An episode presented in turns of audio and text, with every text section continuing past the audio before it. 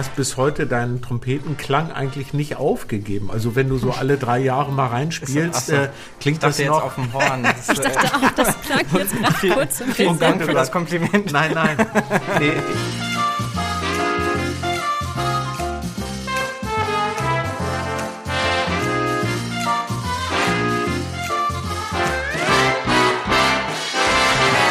Hallo und herzlich willkommen zur achten Folge Glanzgespräche.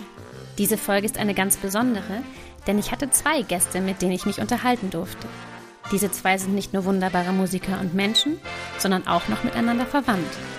Freut euch auf eine ganz besondere Stunde Gespräch mit dem Trompeter und Professor Matthias Höfs und seinem Sohn Tillmann, der Hornist ist und ebenfalls schon einen sehr erfolgreichen Weg eingeschlagen hat. Es war mir eine große Freude, so ein offenes und ehrliches Gespräch mit den beiden zu führen, über ihre Beziehung zueinander, aber auch über ganz viele andere spannende Themen. Viel Spaß mit einer Stunde Glanzgespräch Matthias und Tillmann Höfs.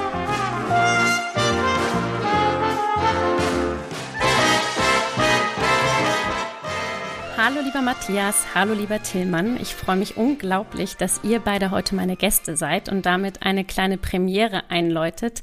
Zwei Gäste, quasi eine glänzende Doppelspitze. Ähm, das gab es hier noch nie und ich freue mich sehr darüber, dass ihr dieses kleine Experiment mit mir wagt. Also herzlich willkommen. Ja, vielen Dank. Äh, wir freuen uns auch sehr dabei zu sein. Vielen Dank für die Einladung. Schön. Wir sehen uns gerade über Zoom. Ihr beide sitzt in Hamburg, ich in Bamberg und ich habe mich wirklich total auf diese Folge gefreut, weil ich euch schon lange kenne. Matthias, dich vor allem, weil sehr viele meiner Ensemble-Kollegen und gute Freunde bei dir studiert haben. Tillmann eigentlich auch aus diesem ganzen Kontext und aus Hamburg und Jugendorchester, glaube ich, weiß ich gar nicht mehr so genau, aber auf jeden Fall haben wir sind wir uns immer mal wieder begegnet. Genau. Und ihr zwei seid für mich so ein Paradebeispiel, was eine gute Vater-Sohn-Beziehung, zumindest von außen, wenn ich das so sagen darf, angeht. Und ähm, ja, also sowohl künstlerisch als auch persönlich, ihr seid beide wahnsinnig sympathisch und nett. Und ich glaube, dass jeder sich hier sehr viel mitnehmen kann. Vielleicht vor allem, weil viele Musiker ja selber aus Musikerfamilien stammen. Das ist ja ganz oft der Fall. Und ja, vielleicht auch für Eltern oder werdende Eltern, die ihre Kinder zur Musik bringen wollen. Und auch generell euer Spiel und ja, was ihr über euer Spiel zu erzählen habt, ist, glaube ich, sehr inspirierend für alle. Und bevor wir jetzt so richtig in die Thematik einsteigen, äh, frage ich jeden Gast einmal, wie er zu seinem Instrument gekommen ist. Und Matthias, wie bist du denn eigentlich zur Trompete gekommen? Ja, ein Zufall, weil man Nachwuchs suchte in einem Blasorchester und ein Arbeitskollege meines Vaters äh, sprach meine Eltern dann eben an, ob ich nicht Lust hätte, äh, Musik zu machen in einem Blasorchester. Und natürlich möchte zunächst mal jeder Junge, denke ich, Trommel spielen. Davon ja, hatten die aber schon genug. Und so musste ich mich entscheiden zwischen Klarinette, Trompete. Trompete hat geglänzt, das war mein Ding. Und das okay. konnte ich mit sechs Jahren für mich dann entscheiden. Ah, du hast auch schon so früh angefangen. Ja. Okay, ja, Wahnsinn.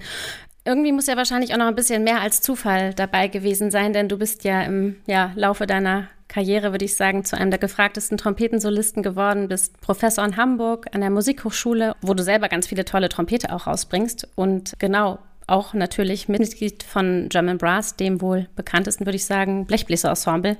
Tillmann, kamst um die Trompete drumherum? Du hattest wahrscheinlich gar keine große Wahl, oder? Ich weiß, du bist mit Trompete angefangen. Wie war das? War das, war das einfach klar, weil so viele Trompete zu Hause rumstanden oder wie kam es dazu?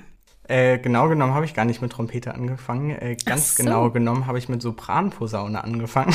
Echt? äh, ja, also ähm, wer German Brass noch äh, aus seiner, ähm, ich sage mal, ein paar Jahre zurück noch äh, aus der Zeit kennt, der weiß, dass es eine Zugabe in dieser äh, Zeit gab, die eigentlich bei jedem Konzert gespielt wurde die hieß Trombonesis. Und zwar äh, hatten ja. alle Ensemblemitglieder irgendwann für sich passende Posauneninstrumente rausgeholt und äh, bis auf die Hornisten. Bis auf die Hornisten, genau. Die mussten die Schlagzeug klappern und heulen bis an ihr Lebensende, glaube ich. und, okay. Genau. Und ja, äh, da hatte mich irgendwie immer diese Sopranposaune, mit der Papa dann äh, bei der Zugabe auf der, auf der Bühne stand, immer ja. angelacht. Ich glaube, da hatte ich tatsächlich meine ersten Tonleiterversuche drauf gemacht, aber irgendwann hat es mich dann doch recht fix irgendwie zur Trompete gezogen. Ich hatte dann so eine kleine Taschentrompete und dann Ach, cool. ein Kornett Und genau, mit sieben, glaube ich, hatte ich äh, dann so den ersten, sage ich mal, externen äh, Trompetenunterricht bei einem auch ebenfalls Drum and Brass Mitglied Christoph Berwind von der Hamburgerischen Staatsoper. Genau, und dann bin ich so die Jahre immer über Studenten von Papa gestolpert, die mich hier immer so ein, zwei Jahre unter ihre Fittiche genommen haben. Ja, das habe ich äh, teilweise auch mitbekommen. Genau. ja, das war immer irgendwie eine ziemlich lustige Zeit. Das war natürlich immer cool, da mit den Studenten dann ja. was zu tun zu haben und so. Ähm, und war das gleich klar, ähm, dass du, Matthias Tillmann, nicht unterrichtest? Habt ihr das gleich so beschlossen? Nee, äh, das war am Anfang äh, tatsächlich, also wo, äh, wo du Blut geleckt hattest und was äh, wissen wolltest. Da weiß ich noch, so auf Tourneen habe ich immer irgendwelche Notenblätter geschrieben mit so Lieder mit Griffen drüber, die äh, euch dann äh, gefaxt oder ich weiß gar nicht, sowas in der Richtung und dann hast du das immer ge geübt äh, und äh, als ich nach Hause kam, haben wir dann Duettchen gespielt oder so. Also am Anfang war das eigentlich eine ganz coole Verbindung so, aber da warst du, ich weiß nicht, ein laufender Meter gerade mal so. Also ne? Duettchen, Duettchen gespielt klingt jetzt schon sehr professionell. Also das war wirklich und geübt klingt auch äh, viel zu ambitioniert eigentlich. Also da okay. hatte ich eher anderes im Kopf tatsächlich. Aber ähm, naja, irgendwann so im, nicht, ich glaube, als ich das erste Mal im Jugendorchester gespielt habe, da war ich so elf ungefähr. Okay. Da ging das dann so ein bisschen los mit dem ambitionierteren Trompetenspiel bei Jung musiziert. Das hat mich irgendwie immer total motiviert, da äh, mitgemacht zu haben und da irgendwie mal ein Ziel so vor Augen zu haben. Und ja, irgendwann, äh, genau in dem Raum, wo wir jetzt auch sitzen, äh, hatte mich Papa mal beim Trompete üben gefragt, äh, ob ich denn schon mal Horn gespielt habe. Ähm, okay. aus, aus Jux irgendwie. Und äh, ich war total irritiert. ja. Und dann hat er mir aber eben erzählt, dass das äh, gar nicht so ein unüblicher Weg ja bei den Hornisten ist. Ja. Also ähm, mein jetziger Lehrer, Savage Zempleni zum Beispiel, hat auch mit Trompete angefangen, Sibylle Mani, ja. Marie-Louise Neunecker. Ähm, da gibt es schon etliche mit einer Trompetenvorgeschichte. Und ja, so ist es tatsächlich auch bei mir. Ich habe dann einfach mal das Horn geschnappt von meinem Jugendorchesterkollegen und das hat auf Anhieb so viel Spaß gemacht, dass ich ähm, da dann nicht mehr weg konnte. Du warst auch schon, glaube ich, 15 oder 16, als du dann zum Horn gewechselt bist, oder? Wann war das ungefähr? Ja, ich glaube, ich glaube eher so 14 und dann habe ich es ein Jahr okay. lang parallel gemacht und ja, genau, irgendwann, ich glaube mit 15 oder 16, naja doch, ich glaube, ich war 15, da bin ich äh, in der ähm, Hochschule in Hamburg Jungstudent geworden bei Abcosta. Genau, und, und, und da, das hat mir dann so viel Spaß gemacht und da war ich dann natürlich auch terminlich einfach viel mehr eingespannt als mit der Trompete und dann hat ja. sich das ähm, dann so entwickelt. Ergeben. Und war das von dir, Matthias, ein gewählter Schachzug quasi so ein bisschen Tillmann ans Horn ranzuführen? Oder fandest du es jetzt eher schade, dass er sich dann fürs Horn entschieden hat? Oder hast du gedacht, vielleicht tut man ihm damit einen Gefallen, wenn man selber vielleicht einen Papa hat, der sehr berühmter Trompeter ist? War das ein bisschen bewusst gewählt?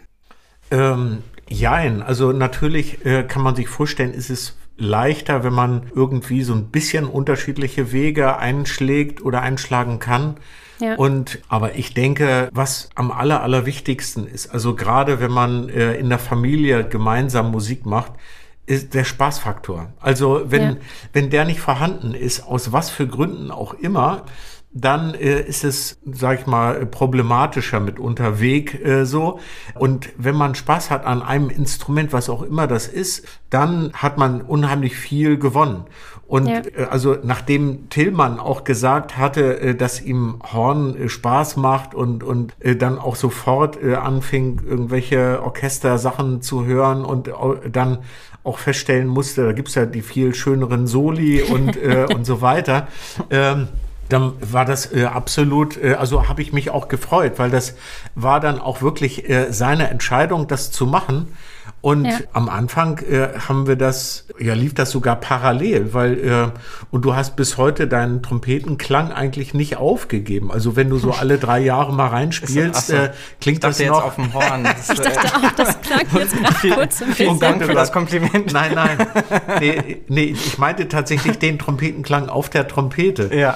Ähm, und das ist ja wirklich ein bisschen besonders, aber natürlich kann man sich vorstellen, wenn man sich dann für ein Instrument entscheidet, entwickelt sich der, der Sound auf dem Instrument ganz anders, als wenn man Multi-Instrumentalist ist. Ja. Dann äh, äh sind andere äh, Dinge wichtig, denke ja. ich so. Wie war das denn bei dir selber in deiner Kindheit? Hast du sehr viel üben oder wurdest du anders formuliert eher so zum Üben gezwungen? Gab es viel Druck? Weil du ja sagst auch gerade so, dass das der Spaß irgendwie auch im Vordergrund stehen soll innerhalb einer Familie. Wie war das, als du selber klein warst? Also bei mir war das eigentlich, muss ich sagen, perfekt. Äh, meine Eltern hatten überhaupt keine Ahnung von Musik. Ich ah, konnte echt? ganz ungeniert äh, in mein Instrument spielen.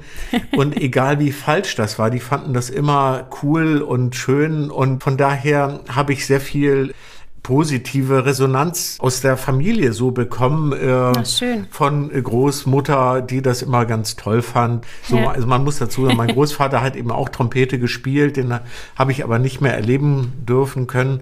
Und äh, das war dann immer was Besonderes, wenn ich dann äh, Trompete äh, spielen konnte. So kam bei Oma äh, Erinnerungen raus. Und ja. Äh, wenn man das so spürt, dann wird man getragen und merkt auch, was eigentlich Musik für eine Kraft hat hat. Also ja. was du da eigentlich bewegen kannst. Und deshalb denke ich, dass, wie gesagt, der Spaßfaktor an erster äh, Stelle stehen muss. Wenn man das für sich entdeckt, wie man andere Menschen vielleicht äh, mit dem glücklich macht, und zwar unabhängig davon, ob man immer die richtigen Töne trifft oder nicht, ja. äh, dann ist das ein, ein wunderbarer Weg den man da einschlägt. Ja, schön. Das ist auch ein sehr positiver Weg, finde ich. Und bei Tillmann ist es ja auch so, dass es alles hervorragend geklappt hat, würde ich sagen. Auch der Umschwung aufs Horn.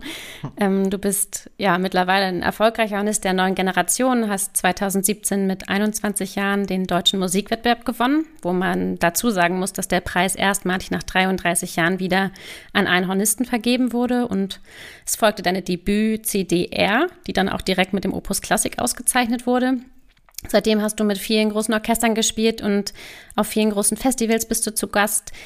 Was ja leider nicht immer ganz ausbleibt, und das ist vielleicht ein etwas schwieriges Thema, aber ich hoffe, es ist okay, wenn ich das so ein bisschen anschneide, ist, wenn man natürlich so jung, so erfolgreich ist und man einen Papa hat in der Blechbläserwelt, ja, der einfach auch sehr, sehr berühmt ist. Also ich kann jetzt nicht sagen, dass mir irgendjemand mal sowas gesagt hätte oder mir sowas in Bezug auf dich aufgefallen wäre, aber ich kenne es aus anderen Vater-Sohn- oder Vater-Tochter-Beziehungen, dass es so heißt, ja, ach, der hat es jetzt doch eh gewonnen, weil der Papa heißt Matthias Höfs. Oder der hat das und das bekommen, weil, ja, der hat doch so einen berühmten Vater. Und wie ist das für dich? Also Neid und Missgunst bleibt halt leider in unseren Kreisen, finde ich, auch nicht immer aus. Und kannst du sowas an dir abprallen lassen? Ist dir das überhaupt schon mal begegnet oder bist du da zum Glück irgendwie total immun gegen? Ähm, also ich muss sagen, dass ich das eigentlich in der Form nie wirklich miterlebt habe. Also es, es gab schon Leute, vor allem nach dem DMW, ich meine, es war jetzt nicht unbedingt vorherzusehen, dass ich diesen Wettbewerb äh, gewinne. Ich bin da wirklich nicht als Favorit reingegangen. Ja. Und äh, das war für mich natürlich auch bestimmt, das hat die Sache bestimmt auch leichter gemacht, sage ich mal. Und ich habe aber schon auch gemerkt, dass es manche vielleicht ein bisschen überrascht hat, dass sie nicht ganz dann so happy auf mich zugegangen sind wie andere. Aber natürlich irritiert einen das so im ersten Moment, aber da habe ich jetzt ehrlich gesagt mir nicht groß was bei gedacht, weil der positive Effekt davon auf mich, aber auch der von außen dann darauf, ähm, auf, auf gerade auf den DMW irgendwie zu sprechen kam, der war für mich so inspirierend oder so bereichernd und hat mich einfach so glücklich gemacht, dass das äh, Gott sei Dank ja. einfach überhaupt gar nicht wirklich ins Gewicht gefallen ist. Ja, und auch sonst und auch sonst, äh, wenn ich dich kurz noch unterbrechen darf, ähm, war das eigentlich die Vater-Sohn-Beziehung ähm, eigentlich nichts, was auch besonders sage ich mal, beäugt wurde. Also mhm. wenn ich darauf angesprochen wurde, dann, dann war es, so habe ich es zumindest immer mitbekommen, eigentlich wirklich immer sehr wohlwollend aus Interesse und eigentlich nie aus irgendeiner, aus einem negativen Hintergedanken oder so. Und das ja. äh, bin ich natürlich auch sehr froh drüber und ich glaube, dass das bestimmt auch andere anders erfahren haben. Ich hatte da Gott sei Dank Glück. Ja. Ja, und ich meine, also ich kann von meiner Seite sagen, äh, mittlerweile ist es so, dass ich Konzerte, Konzertanfragen über Tillmann kriege. Ach, schön. Äh, und das freut mich natürlich auch. Also es ist äh, nicht so oder muss nicht immer so sein, dass der Ältere die Marschroute vorgibt oder, äh, oder der, das Leittier ist äh, so. Ja. Und das macht auch dann äh, einen besonderen Spaß, auch wenn wir gemeinsam auf der Bühne stehen oder Konzerte ja. spielen und was erleben. Also das ist absolut auf Augenhöhe auch so für mich. Ja, ja, deswegen habe ich auch eingangs gesagt, dass ihr für mich da schon so ein absolutes Paradebeispiel seid, wahrscheinlich auch, weil ihr beide besondere und sehr positive Menschen seid und ich auch mal das Gefühl hatte, dass, ja, das kommt natürlich auch, sagen wir, von den Eltern, dass man gut und toll mit seinen Kindern umgeht. So, das ist bestimmt irgendwie Matthias und Ulrikes Verdienst in dem Sinne. Aber ähm, ich muss nur sagen, ich habe es nämlich zum Beispiel auch sehr nachteilig erlebt, ähm, damals im BJO, als ich irgendwie, keine Ahnung, war ich 15.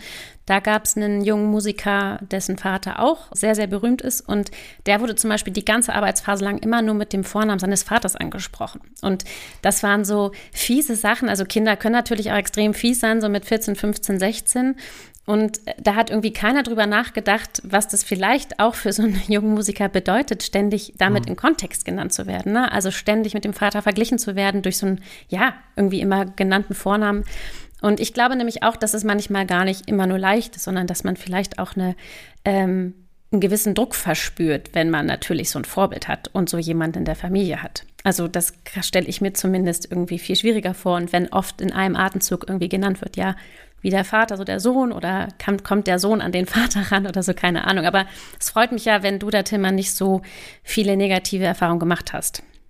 Nee, Gott sei Dank nicht. Und ich muss aber auch sagen, dass es äh, mir schon auch immer ein Anliegen war, äh, auf meinen eigenen Füßen zu stehen. Ähm, und natürlich kennen einen dann irgendwie auf einen Schlag vielleicht ein paar mehr Leute ähm, und, und man hat ähm, vielleicht irgendwie naja, ich meine, wenn man in, in der gleichen Branche tätig ist, dann überschneiden sich natürlich auch Kontakte. Das ist ja vollkommen klar.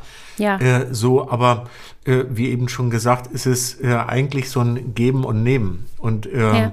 Mittlerweile äh, denke ich, ist es auch äh, einfach schön, wenn wir gemeinsam was machen können oder auf der Bühne stehen und dann äh, spielt es keine Rolle, ob äh, ich das Konzert von Tillmann äh, äh, bekommen habe oder umgekehrt ja. oder so.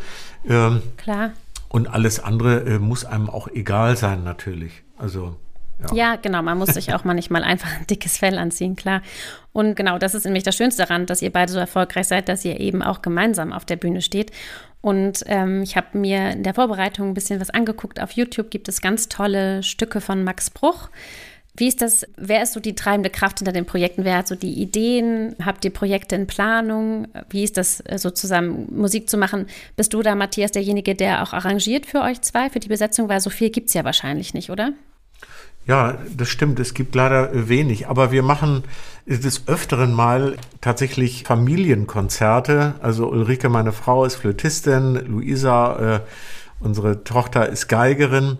Äh, und so ein Konzert äh, war eigentlich angedacht gewesen äh, vor ein paar Jahren und dafür hatten wir auch ein schönes Programm rausgesucht, arrangiert und so weiter. Und dann haben die Damen des Hauses abgesagt aus dienstlichen Gründen.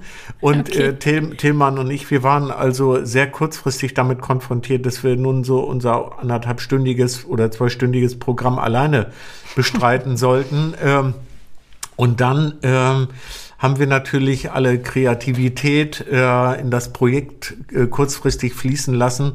Und Thema hatte diesen wunderbaren Vorschlag, er kannte diese Stücke von Bruch. Ähm, ja. Die acht Stücke sind es, glaube ich, äh, original für äh, Klarinette, Bratsche und Klavier. Und dann haben wir uns das angeguckt, haben es ausprobiert, auf unseren Instrumenten arrangiert, was geht, welche Sätze eignen sich äh, und haben wirklich diese, diese Musik so als ganz besonders schön empfunden, weil es im Original äh, sowas überhaupt nicht gibt. Ja. Ähm, und äh, das hat uns so viel Spaß bereitet, dass wir das auch künftig dann öfters mal im Konzert eingebaut haben. Eigentlich aus einer Not heraus, weil wir kurzfristig was finden mussten. Aber so ist das ja häufig, dass äh, man unter Zeitdruck besonders schöne Ideen mitunter entwickelt. So. Ja, das stimmt. Und wenn ihr dann so gemeinsam probt, wie laufen so Proben ab? Ist es dann schon so, dass, dass es auch dort ein Geben und Nehmen ist? Oder ist es irgendwie eher deine Erfahrung, Matthias? Leitest du die Proben an? Wie ist das bei euch? Hat sich das auch ein bisschen verändert mit der Zeit? Ja, also äh, letztendlich ähm, ist es so, wenn, wenn man sich Stücke überlegt, ein Programm überlegt, dann hat man natürlich auch bestimmte Vorstellungen. Also das heißt, äh, wenn, wenn Tillmann Stücke vorschlägt, dann bringt er sich musikalisch mehr ein äh, und ich höre es mir an und dann spricht man darüber und umgekehrt, wenn ich irgendwas arrangiere, dann habe ich natürlich auch eine Vorstellung. Aber ja. Äh, das Spannende eigentlich an, an einer Besetzung, wofür man arrangiert oder, oder versucht, Literatur zu finden, ist eigentlich das gemeinsame experimentieren mit der Musik mhm. und den Instrumenten. Und das ist so ein Prozess, der während der Proben eigentlich dann sehr intensiv ist, wo, wo sich dann ganz viel verändert auch. Und jeder ja. Vorschläge macht, lass uns das äh, oktavieren, lass uns da eine Pause einbauen oder das Stück eignet sich nicht und äh, ich, da fällt mir noch ein anderes Stück ein. Und sowas ja. passiert dann. Und das ist äh, etwas, was mir grundsätzlich unglaublich Spaß macht, als wenn man etwas aus der Kiste zieht, was schon tausendmal gespielt wurde, wo, ja. wo man alles kennt, wo man äh, nur einfach reproduziert oder gezwungen ist, äh, dann das Stück einem eigenen Anstrich zu vergeben oder zu geben. Da äh, ist es besonders spannend, irgendwas Neues zu finden. Und gerade bei uns Blechbläsern äh, haben wir natürlich nicht so reichhaltige Literatur wie bei Pianisten oder Streichern, die, wenn die Kammermusik machen. Und da ist es immer besonders spannend für uns. Ja. Und wenn ihr so probt und so Tage zusammensitzt, äh, Tillmann, knallt es dann auch mal oder seid ihr zwei Personen, wo es nie äh, Konfliktpotenzial gibt? Oder kann es mal sein, dass es mal kurz hochkocht? Nee, also hochkochen äh, tut es tatsächlich eigentlich nie. Ähm, also zumindest nicht im Probenprozess. nee, aber auch sonst. Also es ist eigentlich ähm, so die ersten Male, wo wir zusammen gespielt haben oder auch dann wirklich zusammen für ein professionelles Konzert, sage ich mal, yeah. äh, dann geprobt haben. Da hatte ich auch am Anfang irgendwie im, oder im Vorhinein gedacht, ja, ob ich mich dann wirklich so auch traue, irgendwie zu äußern oder was auch immer. Aber ich habe dann auch relativ festgestellt, dass ich einfach irgendwie viel zu vorlaut manchmal vielleicht bin oder viel zu äh, viel zu sehr halt dann irgendwie eine Meinung vertrete oder oder halt möchte, ja. dass das so und so gespielt wird. und dann kann ich mich da auch tatsächlich nicht zurückhalten.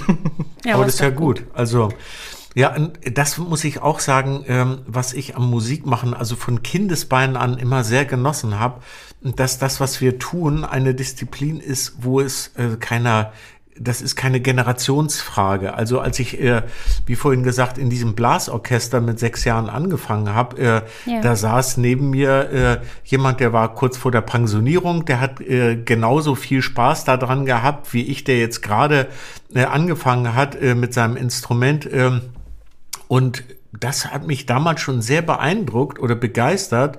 Ähm, dass im Gegensatz zum, äh, zum Sport, äh, wo es eine äh, A-Jugend gibt oder eine Seniorenmannschaft oder alles ist ja. nach Altersstrukturen irgendwie aufgesplittet, äh, das gibt es bei uns nicht. Und äh, das hat mich äh, sehr geprägt. Äh, und deshalb denke ich, wenn man Musik macht, äh, und das ähm, durchläuft ja die ganze Musikerkarriere, wenn man so sagt, sagen kann, auch, das ist im Orchester so, da gibt's junge Studenten, die eine Stelle kriegen, da gibt's Musiker, die sind kurz vor der Pensionierung, die können vielleicht dann zum Teil nicht mehr so, sind nicht mehr so fit äh, wie die Jungen ja. ähm, und man begegnet sich respektvoll auf Augenhöhe äh, und das ist etwas Außergewöhnliches bei uns Musikern, finde ich, und ja. dadurch kann man unglaublich viel lernen.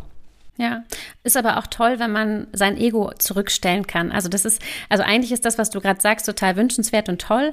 Aber ich erlebe auch trotzdem leider öfter noch Leute, die dann trotzdem sagen, ja, aber ich bin Professor und deswegen äh, das, was ich sage, gilt. Und aber eigentlich ist genau das, was du sagst, der schönste Ansatz, ne? Dass es eben diese Altersgrenzen eigentlich verschwinden in der Musik. Und muss auch sagen, mein Papa ist ja auch Musiker und ich habe das auch ganz deutlich gemerkt. Klar, wenn man kleiner ist, dann ist es so, dass man schon auf das irgendwie auch hört. Und bei uns hat sich das auch irgendwann total total umgekehrt und der hat mich total auf Augenhöhe wahrgenommen und das war für mich immer irgendwie das schönste Gefühl, irgendwie auch vom eigenen Vater, der auch Ahnung hat, irgendwie auf Augenhöhe wahrgenommen zu werden und eben nicht das Gefühl zu haben, weil ich die Tochter bin und keine Ahnung, 25 Jahre jünger, immer irgendwie unter ihm zu stehen, in dem, wie er denkt oder so. Das fand ich auch immer sehr besonders, ja.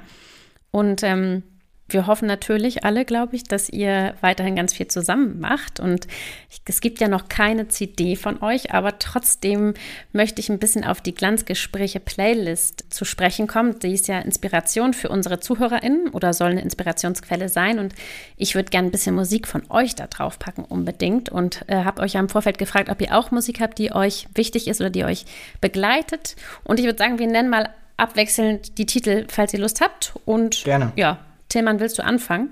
Gerne, ja. Also ein Album, was eigentlich so seit, ähm, also ich, ich muss dazu sagen, es ist ein Album jetzt, oder zwei Alben sind genau, zwei Alben, ein Titel. Ein Album, was eigentlich schon so seit, ich glaube, seit ich elf oder zwölf bin oder so in meinen iTunes Top 25 ist. das ist äh, das Album von der Alpensinfonie und davon äh, der Rosenkavalier Suite von den Wiener Philharmonikern und Christian Thielemann. Das ja. ist, äh, die stand irgendwie bei uns schon immer rum und da hatte ich auch, also genau, deswegen habe ich da einfach immer reingehört und Alpensinfonie war schon immer ein, ein, Stück, wo ich, also wo ich sehr früh einfach einen sehr, sehr guten Zugang zu gefunden habe.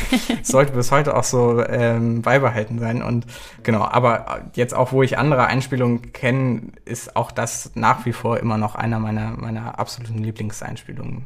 Ja. Sehr schön. Ganz grandios, Super. kann ich jedem empfehlen. Cool. Matthias, hast du auch was? Ja, also ich habe auch verschiedene Sachen. Äh, ja. Eine, eine Aufnahme, äh, die mir wirklich viel bedeutet, das ist eine neunte Bruckner 1966 mit Karajan und den Berlinern die ich geschenkt bekommen habe von einem lieben Kollegen nach bestandenem Probespiel. An dem Abend, da musste ich äh, mit dem Orchester, also ich äh, war ja lange in, in Hamburg an der, bei den Philharmonikern und da hatten wir abends eben diese neunte Bruckner zu spielen. Am Vormittag hatte ich das Probespiel gehabt und ich hatte damals einen, äh, einen Aushilfsvertrag noch äh, gehabt. Na, von daher ist die Aufnahme wirklich was Besonderes für mich und eigentlich müsste äh, Tillmann Telemann-Experte sein, weil äh, wir haben eine, eine Aufnahme mit Telemann-Bläserkonzerten und, äh, unter Reinhard Göbel und Musiker Antiqua Köln. Und das lief die ganze Zeit immer, während äh, Ulrike im Krankenhaus war und äh, während der Schwangerschaft. Also irgendwie hatte sich da, ständig lief diese Musik und ähm, irgendwas muss da bei dir bestimmt mal hängen bleiben. In Sachen Telemann, glaube ich. Ja. ja, sehr gut. Also ich habe auch einen Telemann, den ich mit draufsetzen möchte, und zwar das Telemann Trompetenkonzert mit dir, Matthias, Nummer 1, habe ich jetzt mal ausgewählt, und der Deutschen Kammerphilharmonie. Und dazu muss man einfach sagen, dass du, also bei uns im Ensemble ist immer nur ähm, das Gespräch vom Piccolo Gott, deswegen, äh, um dem oh ist oh eigentlich auch nichts mehr hinzuzufügen, würde ich sagen. Also ja, einfach eine super schöne Aufnahme, finde ich, klanglich und technisch sowieso. Genau, das habe ich mit draufgesetzt. Tilman, hast du noch was, was du mit draufsetzen magst? Ich habe noch was, ja. Das ist ein Album, was ich glaube fast genauso lange auch schon in meinen Top 25 bei iTunes immer äh, rumbummelt. Das ist von Michel Camillo, One More Once. Ja. Ähm, ja, ein, ein, auch. auch ein, ein Gott des äh, Latin und der Jazzmusik. Und ja, das Album begleitet mich auch wirklich seit frühester Kindheit. Sehr gut. Matthias? Ja, also ich erinnere noch sehr gut, äh, da gab es noch keine äh, CDs und ich äh, bin immer nach der Jugendorchesterprobe, die samstags war, in einem Musikgeschäft gewesen und habe in Noten und LPs gestöbert und da habe ich von Philip Jones eine äh, LP mitgenommen, Easy Winners. Und da äh, war, also da habe ich gedacht, wenn du sowas mal machen könntest, also solche Blechbläser Kammermusik und ich fand diese Stücke auch so cool, die da drauf waren. Diese Platte, ich glaube, äh, die ist so oft gespielt. Ich weiß gar nicht, ob da noch Rillen drauf sind. Äh, ähm, jedenfalls, das fand ich äh, sehr äh, inspirierend. Äh, und dann später habe ich gedacht, als es das deutsche Blechbläser-Quintett gab und die amerikanische Suite ich rauf und runter hörte, habe ich auch gedacht, Mensch, wenn du da mal mitspielen könntest, das wäre was. äh, damals äh, gab es John Brass noch nicht, sondern nur in Quintettformation.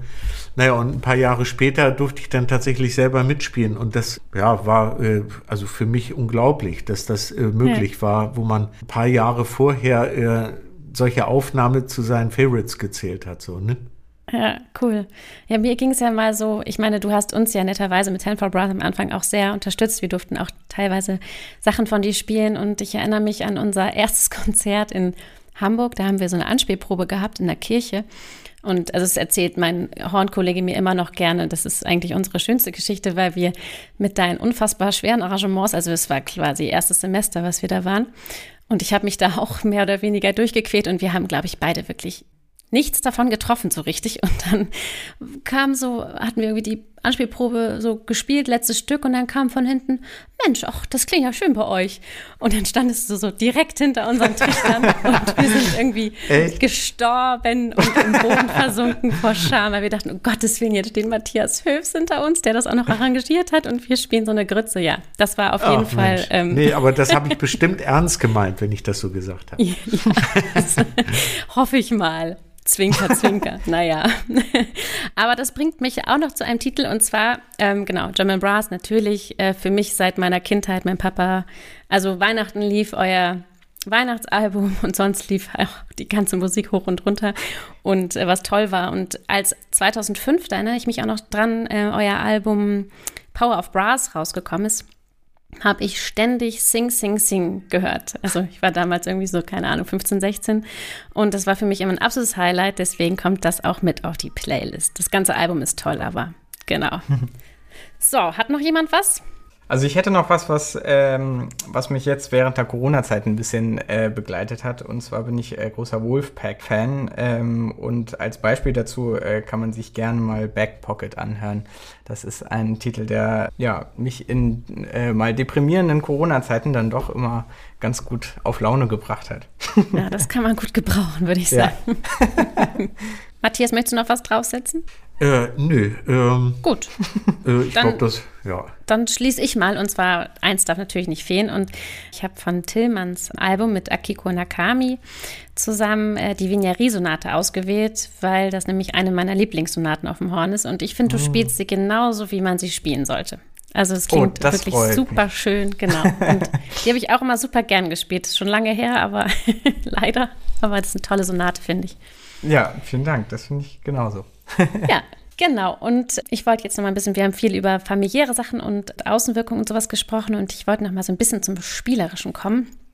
Und Matthias, wenn ich dich höre, dann bist du für mich so ein Musiker, wo ich sage, oder wo ich das Gefühl habe, der beherrscht ein Instrument und nicht das Instrument beherrscht ihn, sondern dass du so irgendwie musikalisch und technisch einfach so dem Instrument irgendwie überlegen bist und dass man immer irgendwie das Gefühl hat, dass du zu 100 Prozent weißt, was du tust. Also ich habe noch nie das Gefühl gehabt, dass ich dachte, ach, der weiß jetzt, glaube ich, nicht, was er macht.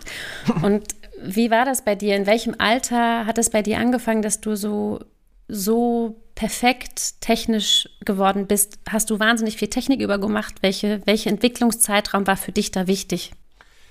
Naja, also zunächst mal ist es so, wenn du im Alter von sechs Jahren anfängst, dann äh, sind Dinge wie äh, Technik oder Perfektion total unwichtig, also jedenfalls für mich, äh, weil du einfach nur Spaß hast, äh, das machen zu können. Und ja. in diesem Blasorchester, wo ich begonnen habe, da war ich äh, Autodidakt. Also die haben mir das Instrument gegeben, haben gesagt, da oben musst du reinpusten. Dann hab, haben die mir Griffe aufgeschrieben und ich kannte keine Noten und gar nichts. Ich konnte aber, durfte gleich mitspielen, weil ich gleich Töne rausbekommen habe und habe mir das dann so nach und nach irgendwie beigebracht. Ähm, und da bringt man sich natürlich auch äh, äh, Fehler bei. Und als ich dann nach vier Jahren meinen ersten richtigen Unterricht bekam, die Hochschule in Lübeck hatte damals eine Vorschulabteilung, wo die Professoren die Kinder auch unterrichten durften, konnten. Und das war natürlich für mich sehr großes Glück. Und äh, mein damaliger Professor Peter Keilensee hat mir also nahegelegt, müsste meinen Ansatz umstellen. Da war ich elf Jahre alt und gerade äh, super stolz und froh, dass ich so vieles schon spielen konnte. Und naja, und das war eine sehr wichtige Zeit, weil äh, ich dann meine Technik umgestellt habe. Nichts war mehr selbstverständlich von heute auf morgen. Und ah, äh, okay. äh, dieses äh, Selbstvertrauen, in das man mit, mit, diesem man so in sein Instrument spielt und, und so, das war plötzlich gebrochen, weil äh, es ging eben nicht mehr so wie vorher. Ja. Und äh, dann habe ich gemerkt, dass äh, man nervös wird, wenn man auf der Bühne steht, dass man das nicht so mehr diese Natürlichkeit hat wie vorher. Und dann habe ich mich äh, in diesem Prozess, wo ich den Ansatz umgestellt habe, einfach, weil es gab ja auch keine Musik, die man spielen konnte, äh, die nur äh, einen Tonumfang von einer Oktave hat. Also mehr war nicht drin damals. Und da habe ich gedacht, okay, dann lernst du halt technische Sachen. Und dann fing ich an, sehr viel äh, Fingerübungen zu machen und Zungentechnik, Triolenzunge, Doppelzunge, habe ein bisschen transponiert. Eigentlich alles Sachen, was man sonst viel später macht. Aber ja. da es äh, aus der Not heraus äh, nichts gab und ich habe dann einfach gespielt und hatte das große Glück, dass ich trotz alledem äh, Kammermusik machen konnte. Ich habe mit Musikern von dem äh, Lübecker Orchester damals, die hatten mich gefragt und da war ich wirklich dann so äh, 12, 13, ob ich mit denen Musik machen wollte, äh, Quintett zu spielen. Und dann fing ich auch an zu arrangieren und so. Ähm, aber wenn man dann, sag ich mal, gezwungenermaßen über seine Technik nachdenkt, das ja. kann ja auch äh, eine große Hilfe sein, weil eben, ja, man anders reflektiert und äh, auch lernen muss, vielleicht mit Nervosität umzugehen. Damals fing ich dann an mit autogenem Training und mit Meditation und habe so alles Mögliche ausprobiert äh, außerhalb der Trompete, was vielleicht einen weiterbringen könnte auch. Und das ist okay.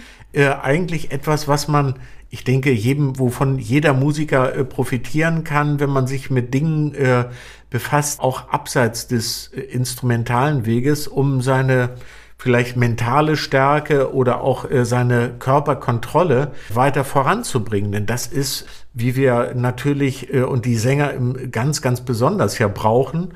Ähm, ja. Und das äh, war sehr prägend für mich. Okay. Und würdest du sagen, dass das schon dein großer Vorteil war oder du hast ja auch viele Studenten, würdest du sagen, dass man solche technischen Sachen schon im Studium noch aufholen kann oder ist es dann fast zu spät? Also äh, ganz ehrlich gesagt, es hat sich so viel geändert, also auch von dem Leistungsanspruch, ja, über die letzten Jahrzehnte. Ich bin jetzt seit 20 Jahren an der Hochschule und wenn ich so äh, von Jahr zu Jahr erfahre, wie die Ansprüche einerseits an, an die ähm, angehenden Studenten immer äh, größer werden, aber auch wie das Niveau ständig steigt durch diese ganze Vernetzung, die wir heute haben. Ja. Ähm, damals war es äh, zu meiner Studienzeit sehr, sehr schwierig, Noten zu bekommen, Partituren, Ensemblestücke, äh, so äh, und auch Aufnahmen. Und heutzutage setzt man sich an den Rechner und man das alles, was je aufgenommen wurde, ist quasi verfügbar und auch von den Noten, von den Partituren her. Und das formt natürlich äh, auch äh, die Musiker und ähm, man kriegt Anregungen und äh, dadurch äh, steigt das Niveau einfach. Ja. Ähm, und man hat heutzutage, glaube ich, viel weniger Zeit aufgrund der, äh, der hohen Anforderungen der Konkurrenz. Also es ist alles ja, ja. viel internationaler geworden. Damals, äh, als ich studierte, bei einer Aufnahmeprüfung war es eher was Außergewöhnliches, wenn unter den Blechbläsern ein ausländischer Studierende, also Studentinnen, äh, Studenten waren. Heutzutage sind die Klassen viel internationaler und naja, das hat ja auch was für sich, aber wenn man heutzutage ankommt äh, im Studium und möchte die Technik total umkrempeln, dann gerät man ganz schön unter Zeitdruck, glaube ich. Also äh, ja das bedarf einer besonderen äh, mentalen Stärke. Ja. Und bei dir, Tillmann, hast du das Gefühl, ich habe oder ich habe das Gefühl, dass Trompeter grundsätzlich viel mehr technische Sachen üben als Hornisten. Vielleicht ist es auch ein falscher Eindruck, aber ich glaube grundsätzlich, wenn ich so meine Freunde beobachte, die viel mehr so am Technikübungen machen sind auch, hast du das Gefühl, dass du schon noch profitiert hast, auch von der Trompetenausbildung, was diese technischen Sachen angeht? Oder würdest du sagen, es hat jetzt gar nicht so einen großen Impact aufs Hornspielen gehabt?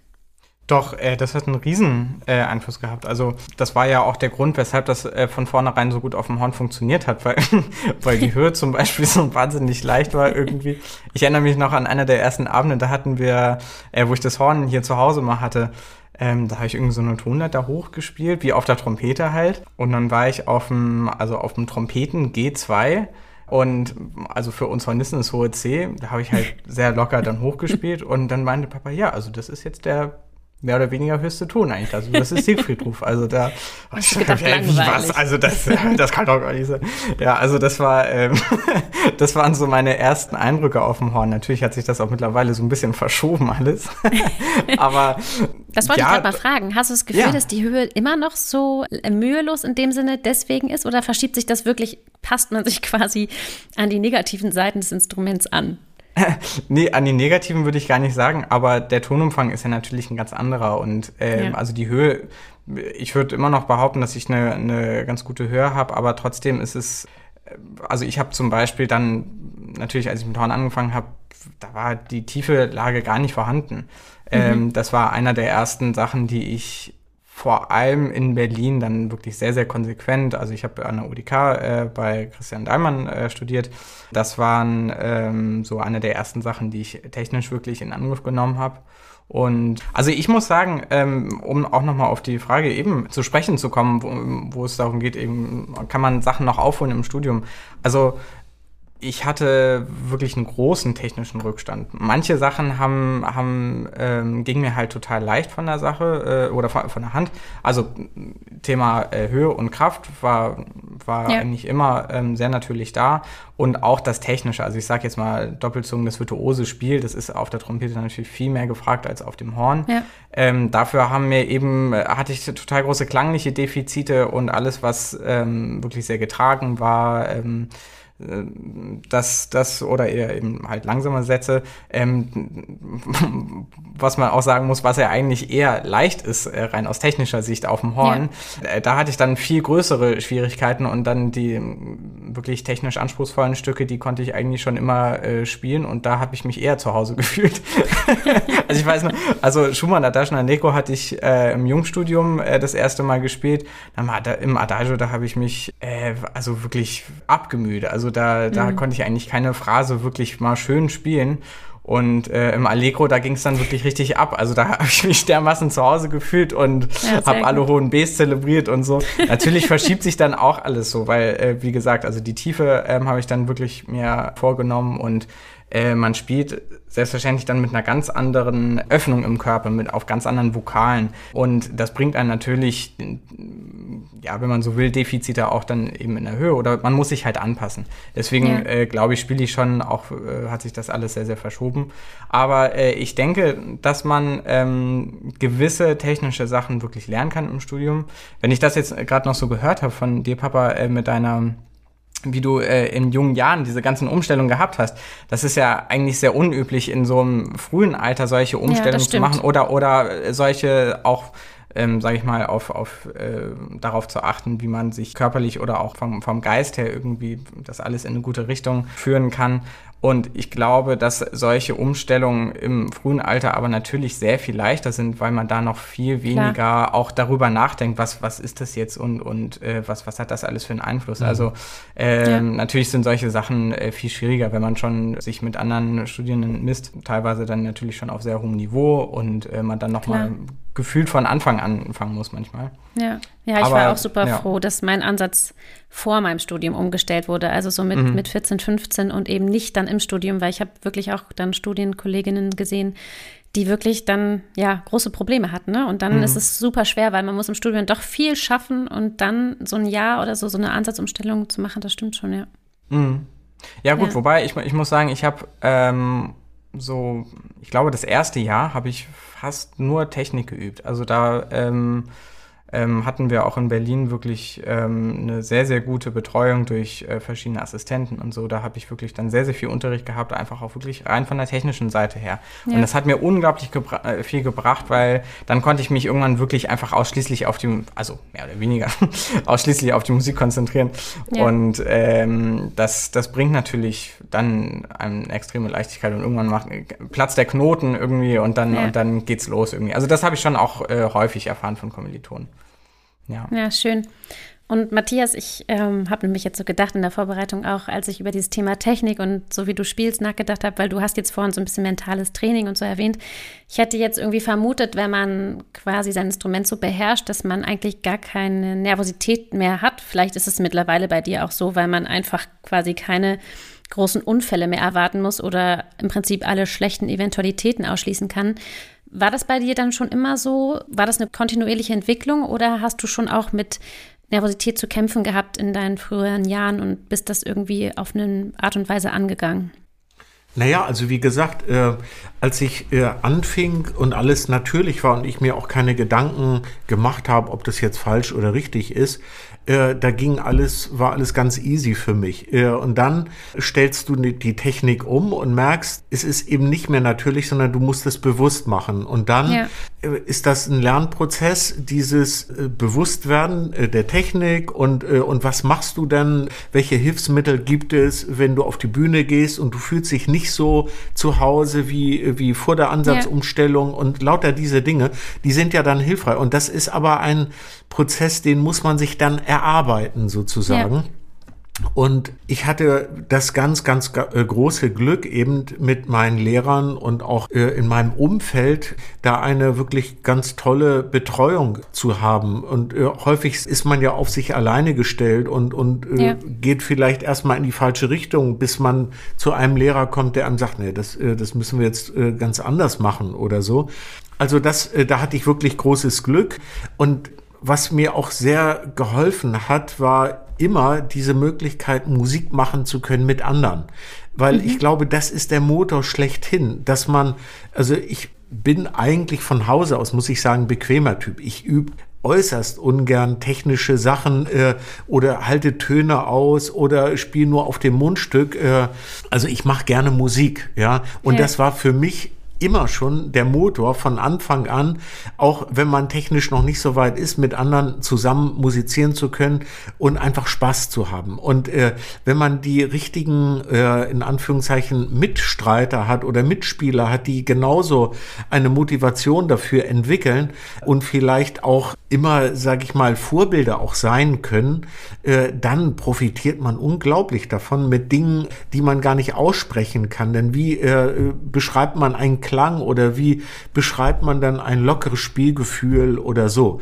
Aber wenn man äh, solche Mitspieler hat, äh, dann kann man sich einfach unbewusst äh, auch etwas abschauen. Ja? ja, und das hat mich immer sehr geprägt. Also mit allen Musikern, auch das ist nach wie vor so. Und ich suche eigentlich vor allen Dingen die Vorbilder in anderen äh, Sparten, wie jetzt äh, die Sänger, die mit ihrem ganzen Körper eigentlich mhm. äh, als Instrument agieren und äh, auch ganz anderen Fokus eben auf ihren Körper haben müssen und darauf achten müssen, dass es, dass es denen gut geht und so. Und wenn wir das alles, sag ich mal, auf unser Instrument, äh, äh, unsere Blechblasinstrumente übertragen, äh, dann werden wir feststellen, ja, wenn wir gut gelaunt sind, wenn es uns gut geht, wenn wir nicht müde sind, wenn wir äh, kein Hungergefühl haben und, und so weiter und Spaß dran haben, dann sind wir zu ganz, ganz anderen Leistungen auch fähig. Hm. Und wenn wir nicht das Gefühl haben, die Menschen, mit denen wir gemeinsam auf der Bühne Bühne stehen, die äh, arbeiten eher als Konkurrenten, sondern nein, ganz im Gegenteil. Wir wollen, sie sitzen in einem Boot und wir wollen gemeinsam äh, was Tolles auf die Beine bringen. Dann beflügelt das. Und das habe ich immer gesucht und hatte bisher in meinem Leben da wirklich ganz, ganz großes Glück, mit äh, ebenso äh, positiv denkenden Menschen zusammen auf der Bühne zu stehen.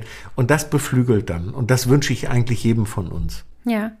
Und wenn du jetzt Studenten hast mit äh, Nervositätsproblemen, ja, was gibst du denen an die Hand? Ist schon mentales Training oder was, was hast du für Tipps für Leute, die damit zu kämpfen haben?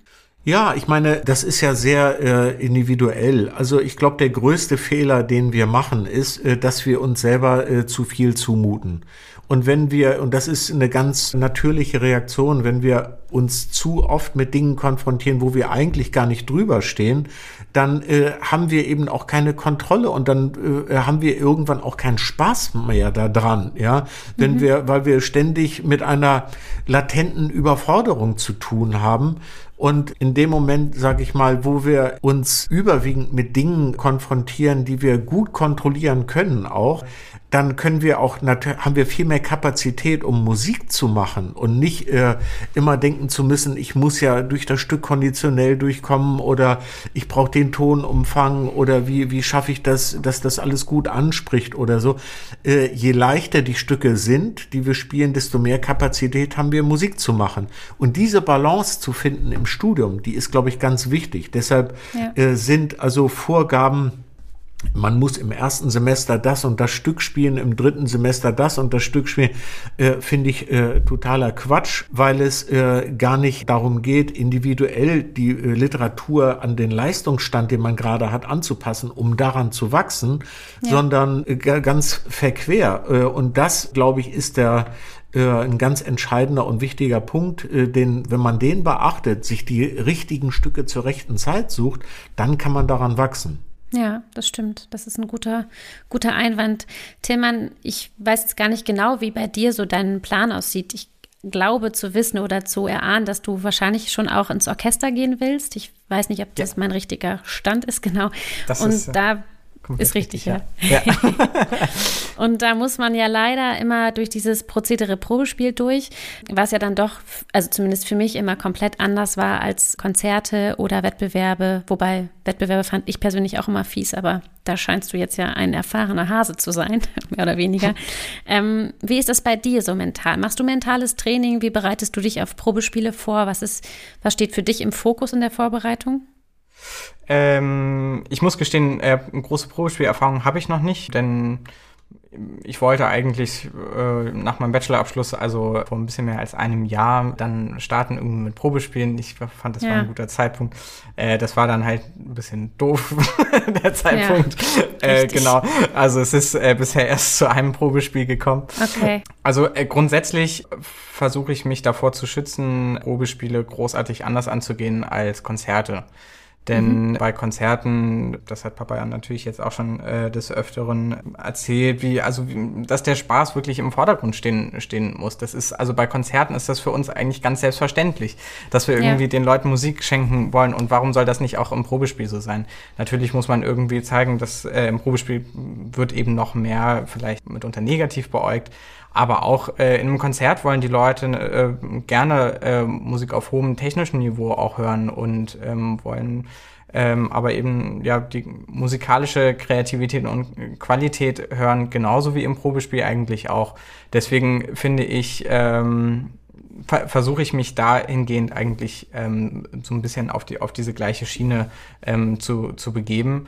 Dennoch mache ich äh, Mentaltraining jetzt seit ungefähr einem Jahr ähm, mhm. relativ intensiv, weil ich dachte äh, bei der, in der Corona-Zeit, das ist eigentlich ein perfekter Zeitpunkt, um sich damit mal ja, so ein bisschen auseinanderzusetzen. Und das ist ähm, wirklich für mich mittlerweile ein, ein sehr großer Teil ähm, so im Alltag geworden, dass ich einfach so eine, so eine Art Handwerkskasten bei mir äh, neben meinem Übelstuhl äh, oder neben meinem Notenständer habe, äh, auf den ich zugreifen kann in, in Phasen, wo ich mal technisch irgendwie vielleicht nicht äh, weiterkomme durch, durch übliche Übungen, wo ich, wo ich dann weiß, wie ich solche Sachen mental üben kann. Es ist äh, natürlich auch total wichtig, es, es schleichen sich immer mal irgendwelche Stellen ein, wo man fest wird, wo man blockiert wird, ja. ähm, vielleicht auch grundsätzlich ähm, Themen, wo man nicht ganz so frei ist oder wo man sich technischen Fortschritt oder klanglichen, musikalischen Fortschritt äh, wünscht. Ähm, die über die mentale Seite ähm, anzugehen, hat für mich sehr viel mehr Produktivität da tatsächlich reingebracht. Und auch diese, diese Entspannung, den Spaß, äh, das noch mehr zu fördern, ähm, sich weniger unter Druck zu setzen. Ich bin auch wirklich ein ähm, sehr ambitionierter, perfektionistischer ähm, Mensch, auch ein sehr sensibler Mensch. Ähm, ja. Das hat zur Folge, dass man auf der einen Seite Sachen vielleicht sehr schnell lernen kann, dass man sich wirklich dahinter klemmt, dass man sehr diszipliniert ist, aber auch, dass man wirklich viel von sich erwartet und in manchen Ecken ähm, verrennt man sich da vielleicht auch mal, ohne das, äh, genau, und das merkt man halt eigentlich auch immer erst, wenn es zu spät ist. So, ja. und dann ist es gut, wenn man weiß, äh, was man dagegen machen kann, denn äh, ganz häufig liegt es halt nicht am Instrument oder nicht am Ansatz oder wo auch immer und das sind Ausreden, die, ähm, die uns eigentlich immer eingebläut werden oder oder das, ich meine, das, das ist so in unserem täglichen Umgang, äh, gerade bei den Musikern oder Blechbläsern, dass, dass man diese Floskel, man hat schlechten Ansatz. Ja, ja, klar, die Lippen können mal trocken sein oder man kann sich auch einfach ein bisschen abgespielt haben und dann und dann schwingt es nicht mehr so gut ein, klar. Aber wenn man ähm, was man eigentlich damit in den häufigsten Fällen äh, meint, man ist nicht ganz so locker. Man hat vielleicht nicht ja. die Kraftreserven, die man hat. Man ist nicht im Kopf nicht ganz so frei. Und das äh, ist für mich jetzt ein großes Geschenk, dass ich die Zeit nutzen konnte, um mich da wirklich weiterzubilden, weil das ein Thema ist, was, denke ich, auch in der nächsten Zeit oder, oder ja, in Zukunft immer wichtiger wird. Wie Papa schon gesagt hat, der Konkurrenzkampf ist hoch, auch in der jetzigen Situation, wo es sehr viel um Aufnahmen gibt, wo man ähm, dieses Zusammenspiel, also dieses, äh, das alles, was für Spaß äh, im Alltag eigentlich sorgt, das fällt ja wirklich für, für sehr, sehr viele Menschen total weg. So, und ja. jetzt äh, sitzt jeder in, in seinem Überraum und äh, muss sich, ist plötzlich wirklich mit seinen Problemen konfrontiert und kann die nicht mehr so wegspielen, wie mal schön beim ja. Hornquartett irgendwie. Und äh, ich finde, das ist sehr wichtig, dass das, ähm, dass man sich da weiterbildet. Und da sehe ich die Hochschulen wirklich sehr in der Pflicht. Das äh, gehört in meinen Augen zu den absoluten Basics der musikalischen Instrumentalausbildung. Und, ja, das ähm, stimmt. Weil, weil das Aber ich würde sagen auch, ja. Mhm. es ist nicht, sind nicht nur die Hochschulen, sondern es sind auch ja. die Personen selber. Ne? Also ich muss auch Absolut. sagen, ja, ich nee, finde, es gehört genauso dazu auch, dass man, also wie du sagst, wenn du dir sagst, du hast dir jetzt dieses Jahr genommen, dich da mal so richtig reinzuarbeiten, mhm. ist es auch was viele, mal, ich mache das ja auch ganz viel und viele haben mhm. immer gesagt, ach Mensch, ähm, was machst du denn da? Erzähl doch mal. Und mhm. ach so, und das macht man dann und dann funktioniert. So ist es ja eben nicht. Also man muss sich schon im Prinzip das genauso einbauen wie das eigene Üben, ne? finde ich. Also Absolut. Also diese mentalen ähm, Trainingsmethoden müssen genauso geübt werden wie alles andere. Genau, und ich, ich also ähm, wen das Thema interessiert, den, ähm, den kann ich nur empfehlen. Es gibt ähm, verschiedene, ähm, aber ganz tolle, kompetente Leute in Deutschland, die Musikermentaltraining äh, unterrichten, coachen, die bieten Kurse an. Ja. Ist, ähm, ja. Und immer noch besser als oder wesentlich besser als einen Beta-Blocker einzuwerfen oder vor dem Konzert einen Schnaps zu trinken. Ähm, ja. Apropos Schnaps vom Konzert oder Rituale vom Konzert. Ich dachte, wir kommen noch mal so in Richtung Ende zu den glänzenden vier.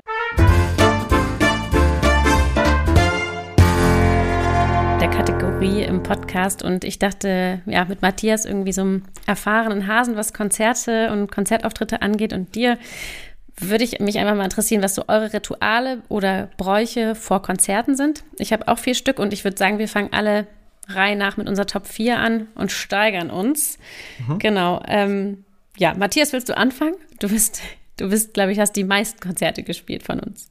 Ja, ähm, also für mich, äh, ich weiß gar nicht, ob das Rituale sind, aber äh, ich denke, ich spiele am besten, wenn ich an einem Konzerttag mich schonen kann. Für mich ist das immer äh, ein Konzerttag wie so ein kleiner Urlaubstag, ja, Echt? weil ich dann ja in, insofern, äh, weil ich mir dann Ruhe verordne, ja, also ich weiß, Ach, ich spiele am besten, wenn ich es möglichst gemütlich und schön habe. Das heißt, äh, ich übe nicht an dem Tag, ich spiele mich nur morgens ein bisschen ein, ich esse sehr gut äh, mittags und dann äh, mache ich, äh, lege ich mich nachmittags hin und äh, äh, habe meine Ruhe, äh, habe dann meine Anspielprobe. Also äh, das heißt, äh, die äh, meine Musikerkollegen, wenn wir äh, Kammermusik machen oder so, die wissen auch, der hat keine Lust zu proben an dem Tag. Also wenn ich mit Streichern spiele, die wissen schon, nee, da müssen wir gar nicht erst fragen, den lassen wir in Ruhe, der will sich für sein Konzert schonen.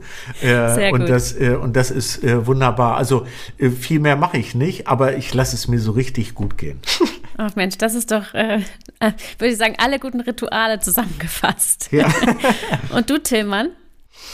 Ähm, also ich habe mir zwar vier Punkte auf, aufgeschrieben, aber äh, tatsächlich könnte man die auch ähm, ein bisschen ähnlich zusammenfassen, äh, wie mein Papa das getan hat. Dann machen ähm, wir das ähm, einfach mal.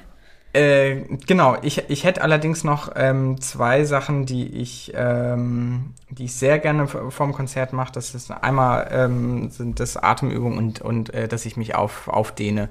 Also das ist je nach Tagesform, aber das ist, äh, dass, dass ich vorm Konzert sicherstelle, dass, dass mein Körper locker ist, dass, dass ich äh, meine Atemkapazität irgendwie zur Verfügung habe. Ja. Das ist äh, für mich immens wichtig. Und ähm, was, was so ein Schritt direkt vorm Konzert bei mir ist, dass ich mich nochmal auf alles besinne, worum es jetzt in diesem Konzert geht. Und zwar mhm. nicht von, äh, von der technischen Seite, sondern eher so von der musikalisch spaßigen Seite. Das ist für mich ja. eigentlich der beste Weg, um, um Bestleistungen abzurufen, indem man wirklich sich einfach irgendwie auf den Spaß konzentriert und ja, genau, das ist für mich wirklich einfach sehr, sehr wichtig, sich darauf einfach nochmal so zu besinnen und, und ja. Ja, das, das hört sich auch gut an. Ja, bei mir ist es im Prinzip auch, also ich habe es auch einen Punkt, aber es ist auf jeden Fall kein Kaffee trinken. Also das ist, glaube ich, auch nur mental, mm. aber ich bilde mir doch irgendwie ein, dass es ein bisschen Einfluss Kenn hat, ich, wenn ja. ich vor dem Konzert Espresso trinke. Dann auch, wie Matthias sagt, sich im Prinzip alles ruhig angehen, also vielleicht nochmal einen Mittagsschlaf machen, das mache ich nämlich sonst eigentlich auch nicht. Und bei mir ist es aber tatsächlich äh, direkt vorm Konzert nichts mehr essen. Also ich kann, ähm, also vor allem so kein Zucker, weil sonst, also ich spiele am liebsten wirklich mit leerem Magen. Ich weiß, das äh, haben, glaube ich, machen die wenigsten, aber bei mir ist das irgendwie auch einfach schon immer so. Und ähm, genau wie du auch sagst, Tillmann, bei mir ist es so ein bisschen positive Visualisierung. Also ich mache das meistens mit dem ja, Mittagsschlaf zusammen, dass ich mich hinlege und mit dem Unterbewusstsein so ein bisschen arbeite und mir wirklich alles total positiv vorstelle. Also so den Weg auf die Bühne, ähm, wie nett das Publikum ist, irgendwie wie gut alles läuft, so das so positiv zu visualisieren. Das hilft mir mhm. sehr, gerade vor, auch gerade vor Orchesterkonzerten. Also wenn ich im Orchester spiele und irgendwie heikle Sachen zu spielen habe, dann hilft mir das total, genau. Ja, also tatsächlich, ich habe mein, mein erster Punkt äh, steht hier bei mir eigentlich noch Essen drauf.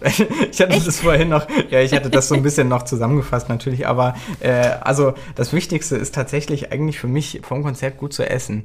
Mein, mein, äh, Sebastian Posch, äh, das war ein Assistent äh, bei uns in Berlin ähm, oder ist Assistent bei uns in Berlin, ein fantastischer Lehrer und Hornist von der Staatskapelle Berlin, hat auch zu mir immer gesagt, ey, wenn du wenn du die Wahl hast zwischen Einspielen und Essen, nimm immer Essen. das das. Mit leerem Magen geht gar nichts. Also nimm dir immer ja, eine Stulle mit. Keine Ahnung. Ich weiß nicht, woran das bei mir liegt, aber so dieses, glaube ich, also ich werde oft, vielleicht esse ich dann auch die falschen Sachen vom Konzert, aber so dieses äh, müde werden oder das Gefühl zu haben irgendwie, also vielleicht hat es auch mit der falschen Konzertkleidung zu tun, dass ich immer denke irgendwie, ach, ich fühle mich irgendwie besser, keine Ahnung. Es ist auf jeden Fall, habe ich es mir so antrainiert, ja. Hm, naja, also es funktioniert aber eigentlich meistens ganz gut, von daher Genau, und hoffen wir mal irgendwie, dass äh, demnächst mal wieder ein paar Konzerte möglich sind. Ich weiß nicht. Matthias, du hast neulich gesagt, du spielst schon ein bisschen gerade. Was machst du so?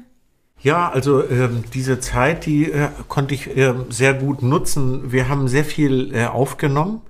Ähm, ah, und ich habe Kammermusikpartner gefunden. Wir haben uns testen lassen, haben CD-Produktion gemacht, Videoproduktion gerade äh, letztens, äh, letzte Woche habe ich eine sehr schöne äh, Produktion äh, mit Diana Damrau gemacht, eine, äh, für eine Weihnachts-CD, äh, die nächstes Jahr erst rauskommen soll. Also, also äh, und das äh, habe ich alles sehr genossen, weil, äh, und da muss ich auch sagen, diese Corona-Zeit, wir Musiker natürlich haben keine Konzerte und für viele ist es äh, existenzbedrohend. Ähm, ja. Aber ähm, wenn man was Positives sehen will, wir haben immerhin unser Instrument und wir haben die Musik. Also ja. äh, viele andere Branchen, äh, denen bricht die, der Wirtschaftsfaktor weg, äh, ja. aber die haben dann auch nichts, äh, was sie tun können, ja. Und wir haben unsere Musik äh, und immerhin. Also, und das ja, muss das ich stimmt. sagen, äh, wir können kreativ sein, wir können äh, denken, wir äh, können vielleicht äh, Pläne machen. Ich habe viel arrangiert und hatte wirklich nette Gespräche auch und, und das Glück auch, äh, dass wir bei uns in unserer Hochschule äh, dank Corona-Tests, die ich auch organisieren konnte, auch Kammermusik machen ja. konnten, äh, ah, wir super. haben einen, einen großen Raum, der hat eine äh, Klimaanlage mit Sauerstoffmessungen und so, wo man sich auch sicher fühlen kann. Also da hatten wir in Hamburg hier bei uns eine sehr gute äh, Situation, die ich, um die ich sehr dankbar bin auch. Ja, sehr gut. Oh Mensch, das freut mich sehr und ich finde, das war irgendwie auch ein schönes Schlusswort zu sagen, irgendwie, dass uns trotzdem irgendwie die Musik bleibt und auch das eigene Instrument. Ich muss auch sagen, mir gibt es total Stabilität. Also wir haben natürlich auch viel Dienst, gerade wir spielen sehr viel zum Glück, aber auch in den Phasen, wo wir nicht spielen durften, irgendwie selber zu üben und sei es nur für sich irgendwie ein paar Bach-Cello-Suiten zu spielen, irgendwie, das hat doch irgendwie auch was Tröstendes. Also ihr zwei, lieber Matthias, lieber Timmern, ich bedanke mich wirklich ganz herzlich für dieses ehrliche, offene und tolle Gespräch. Danke, dass ihr uns so einen tollen Einblick gegeben habt, auch in eure Beziehung und eure Familie. Und genau, grüßt mal Ulrike und Luisa ganz lieb, wenn ihr sie seht und sprecht. Und bleibt weiterhin so ja, positiv und sympathisch und toll. Und ich hoffe, dass wir uns vielleicht irgendwann bald mal wieder in Live sehen und wünsche euch bis dahin alles, alles Liebe und Gute für die nächste Zeit. Mensch, herzlichen Dank. Das ja, war Dank, ein wunderbares Gespräch äh, und herzlichen Dank für die Einladung. Ja, ja ich habe zu Dank. Ja. Super. Bis dann. Bis hoffentlich bald, 20.